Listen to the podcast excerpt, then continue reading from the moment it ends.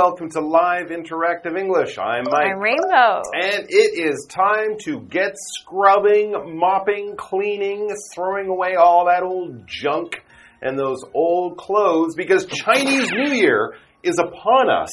And as everyone knows, you have to have your cleaning done before Chinese New Year. Oh, yeah. Because you don't want to sweep or throw or wash away your good luck. And for before you bring in the new luck, you got to get rid of the old bad things that you don't need. That old energy from last year, all the clothes that you haven't been wearing, Mm-hmm. you know, dust, you know, and get out those air conditioner filters and Yeah, clean good idea. them. That's absolutely right. And also, it is really a convenient time to throw away big things. Oh, right? yeah. Throwing away that old sofa or broken bicycles. Other times of the year might be a little inconvenient. You might have to call somebody. But often at Chinese New Year, you'll see just piles of old furniture, often in the city on corners, because people throw away lots of stuff. And the other good thing is if you do this big cleaning, for that week you're kind of at home during Chinese New Year, you don't have to clean so much, because the mm. house is already clean.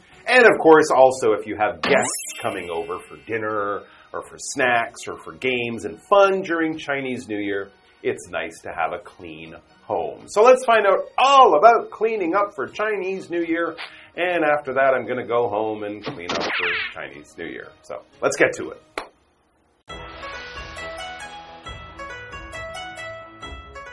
Tessa is sitting in the living room when Peter walks in.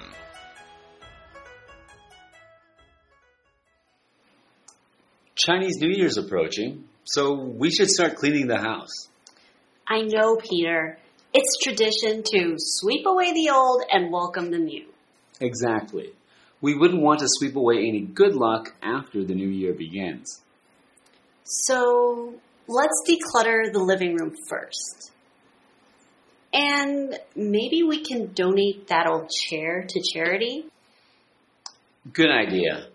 We should also clean the windows so everything's bright and clear. Absolutely. And after all the cleaning, we can put up spring couplets. Perfect. I'm looking forward to a clean house and a prosperous new year.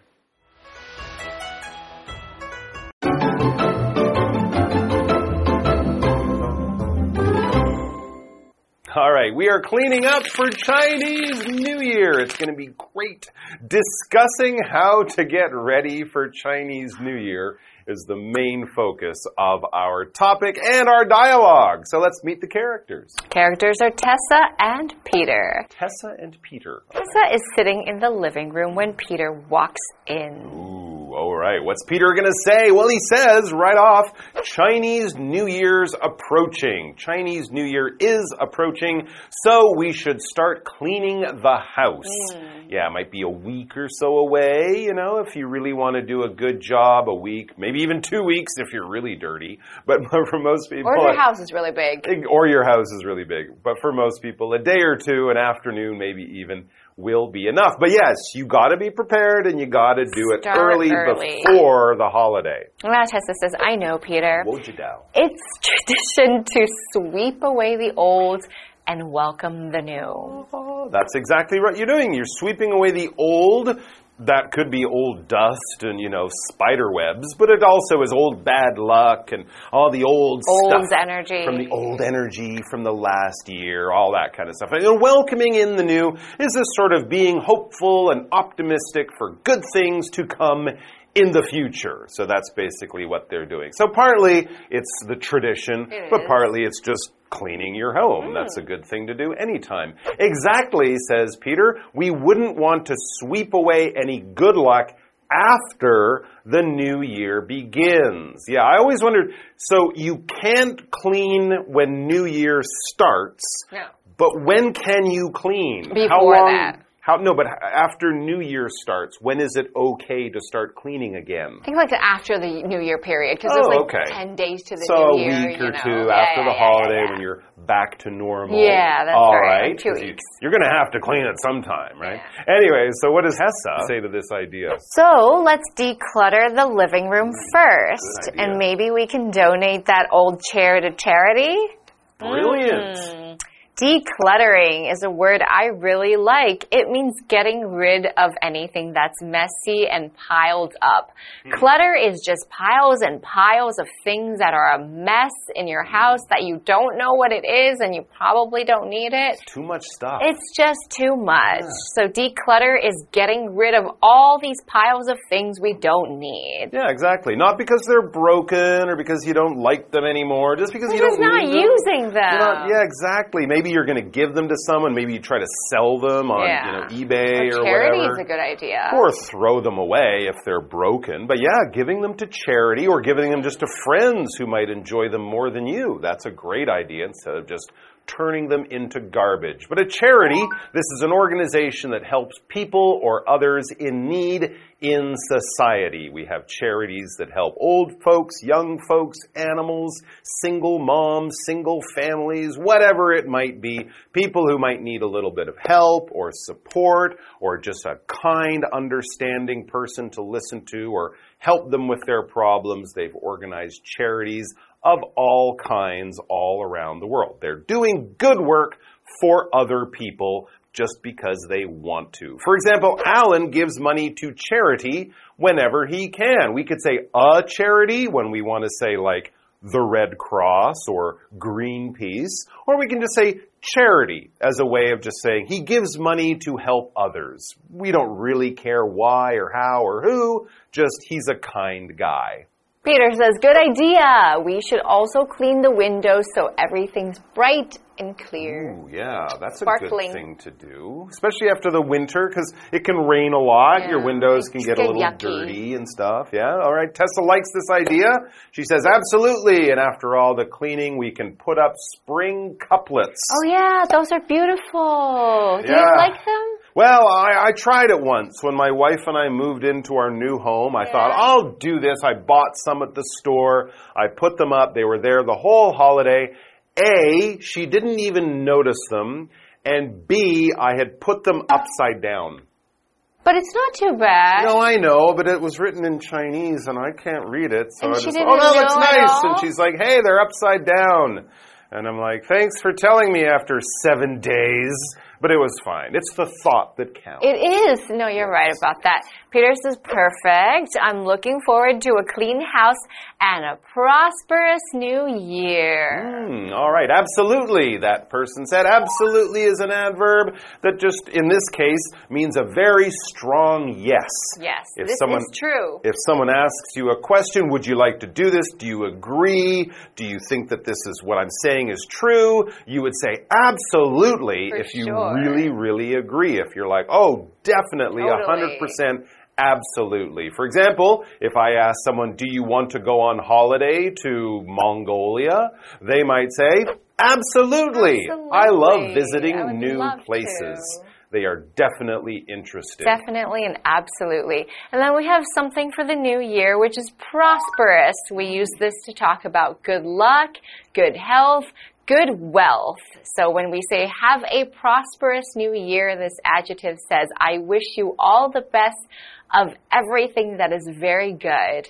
The sentence for you, Nina's town was small but quite prosperous, meaning mm-hmm. they made some money. All right, so it's a wealthy town, It you know, is. even though it's not big, not a lot of poor It's folks. got good luck. Most people earn a good amount of money there. All right, we're take, we're going to take a break and then we'll be back with more. See you soon.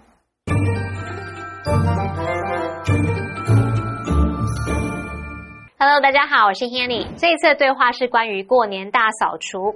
农历新年快到了，该开始打扫房子、除旧布新了。那对话里面的 Tessa，他就提议说，先从客厅开始清理。那那张旧椅子，也许可以捐给慈善机构。Peter 认为这是个好主意。那他也提到应该清洁窗户，等到打扫完，他们就可以贴春联。那 Peter 说他很期待迎接干净的屋子，还有兴旺的新年，感觉很乐观，充满了希望。哎，Mike 老师这时候用到一个形容词 optimistic，O P T I M I S T I C，optimistic 是形容乐观的。再看到单字 charity，它可以当可数名词表示慈善机构，也可以当不可数名词来表达慈善。那那么 absolutely，它在口语当中呢是用来加强语气去表达完全同意。那这个副词也有极其怎么样或是绝对的怎么样那种意思。我们补充一下一个意思差不多的单字是 definitely，D E F I N I T E L Y，definitely 可以用来表达肯定、当然或是确定地。再看到 prosperous，它是形容词，形容兴旺的或是繁荣的。刚刚讲到清洁窗户的时候啊，老师们聊到说，冬天如果常常下雨，有一些脏污累积久了，可能会变很脏很恶。Rainbow 老师这时候用到 yucky，y u c k y，yucky 就可以形容恶心的。好，这边一个重点，我们进入文法时间。好，这边我们来学习片语动词 put up。它当及物用的时候，我们可以用 put up something 或者是 put something up 去表达不同意思。那以下就介绍几种常见的用法。第一种呢是表达举起、抬起或是升起，像 Please put your hand up if you have any questions。如果你有任何问题，请举手。那第二个意思可以表达张贴、悬挂，像是张贴告示等等。例如，Kate put up a couple of posters on the wall。Kate 在墙上贴了几张海报。那第三个可以表达出树立、建造或是搭建的意思，像 They put up a fence around their garden。他们在花园的四周筑起了篱笆。好，那我们继续回到课文中。Tessa and Peter are cleaning the kitchen.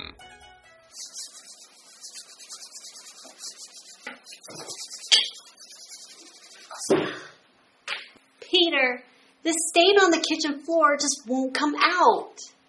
It's really stubborn, isn't it? We could buy floor cleaner from the store. I'd rather not. The chemicals in those aren't good for the environment. What about using something eco friendly? Good point. I've read that white vinegar mixed with baking soda can be effective at removing dirt. I've heard that too. They are more natural products. And we have both under the sink.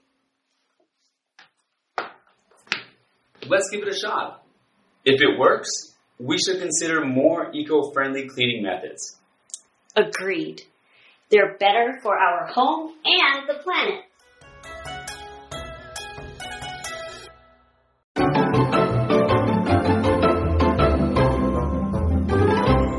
All right, we are back with Tessa and Peter as they are getting their apartment or their home clean for Chinese New Year. Ooh, it seems that the cleaning process has hit a major challenge so now, at least in this dialogue, because we're discussing how to clean up a stain. It could be really difficult depending on what kind of stain it is. That is true. And it's also useful information for any time of the year. Oh, yeah, you don't sure. just clean stains during Chinese New Year.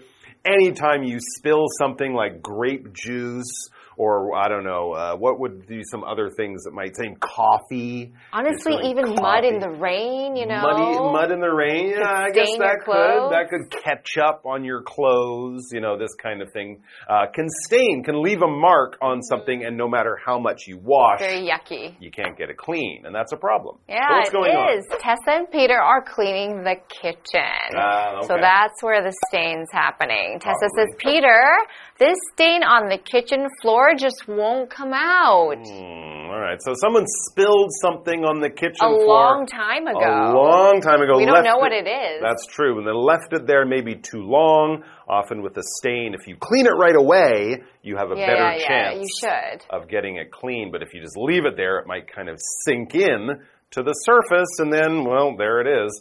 So Peter, he's probably scrubbing or he tried scrubbing maybe with a mop, maybe even down on his hands and knees like that. You know, it's just nothing You is have to working have the special cleaner. and maybe be lucky. but Peter says it's really stubborn, isn't it? So that gives us the idea that he's been trying quite hard, or they've been trying quite hard, It and won't it come out. just won't get clean. He says we could buy floor cleaner from the store. Yeah, if you use special cleaners, special soaps, special sprays, that kind of thing, that might help you. But if the uh, stain is very stubborn, it still might not lead to success because a stubborn thing just won't work. It won't change. It won't do what you want it to do. If you've ever had a problem that you just can't seem to fix or a situation that just won't move, you won't get any change in the situation, you can describe it as being stubborn. It could be a thing. Or a it could also be a person. If your friend just won't listen to good advice and keeps making the same mistakes, that friend is probably quite stubborn.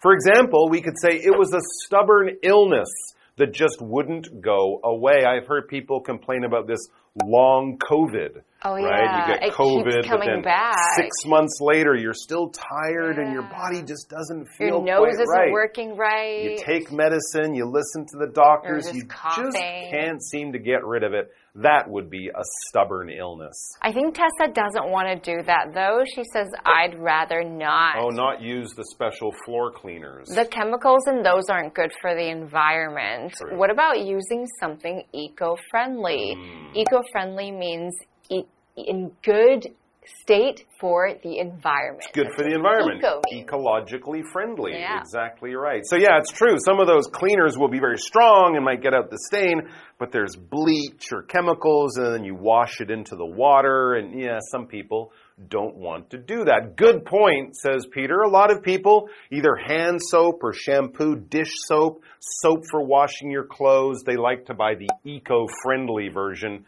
But some complain that maybe they're Doesn't friendly to the well. environment, but don't work quite so well. So he says, good point. That's true. That's a good thing to remember and point out. I've read, Peter says, that white vinegar mixed with baking soda can be effective at removing dirt. It is. surprisingly, some of these things that are not too hard to find uh, are more eco-friendly and also will do a pretty good job and, you know, save you some money too. Tessa says, I've heard that too. They are more natural products and we have both under the sink. Oh, that's cool. So yeah, you can use both vinegar and baking soda in cooking and normal stuff in the kitchen.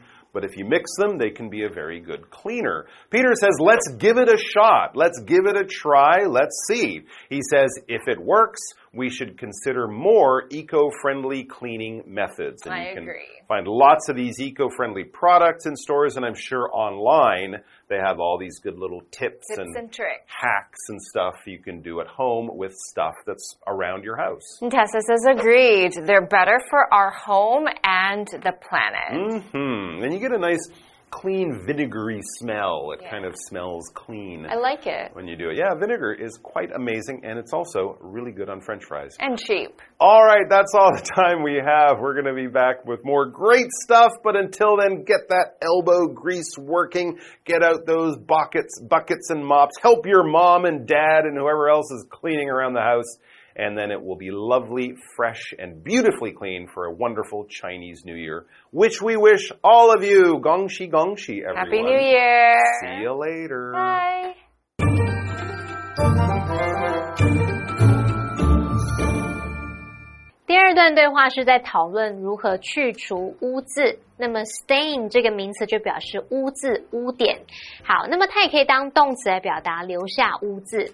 现在 Tessa 和 Peter 正在打扫厨房，那厨房地板上的污渍很顽强，怎么清都清不掉。Peter 就提到说，也许可以买地板清洁剂。那 Tessa 觉得那些产品里面的化学物质对环境不好，他觉得要用环保的东西。那接着他们就聊到说，白醋跟小苏打混合可以有效去除污垢，它们是比较天然的产品，而且家里就有，不用再去外面花钱买。如果有效的话，那就应该考虑更环保的清洁方法。好，单字 stubborn，stubborn 用来形容污渍等等的话，可以形容是顽强的、难以根除的。那它也可以形容是固执的。而文中的 eco-friendly，它是形容对环境友善的、环保的。前面这个 eco 就是表达跟生态有关的。我们顺便学一下 ecology，可以表达生态、生态学。那形容词 ecological 形容生态的、生态学的。而副词 ecologically 则可以表达生态地。那 Mike 老师在讲到地板清洁剂时，他有提到 bleach，b l e a c h，bleach 表示漂白或是漂白剂。好，那以上这些讲解，同学别走开，马上回来哦。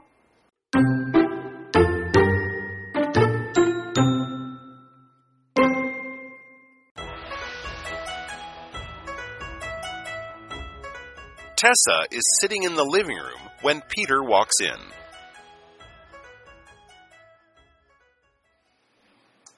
Chinese New Year's approaching, so we should start cleaning the house. I know, Peter.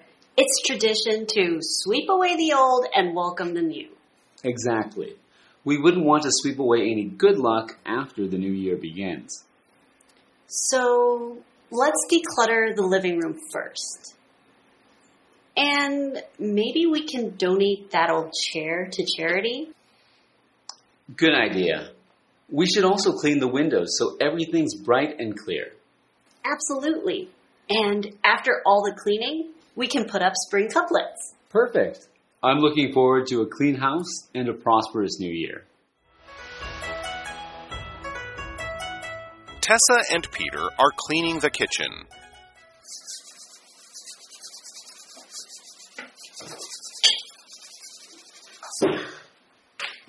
Peter, the stain on the kitchen floor just won't come out. It's really stubborn, isn't it? We could buy floor cleaner from the store. I'd rather not. The chemicals in those aren't good for the environment. What about using something eco friendly? Good point.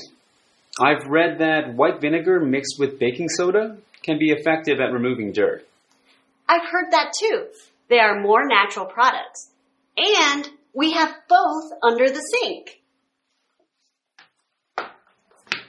Let's give it a shot. If it works, we should consider more eco friendly cleaning methods. Agreed. They're better for our home and the planet.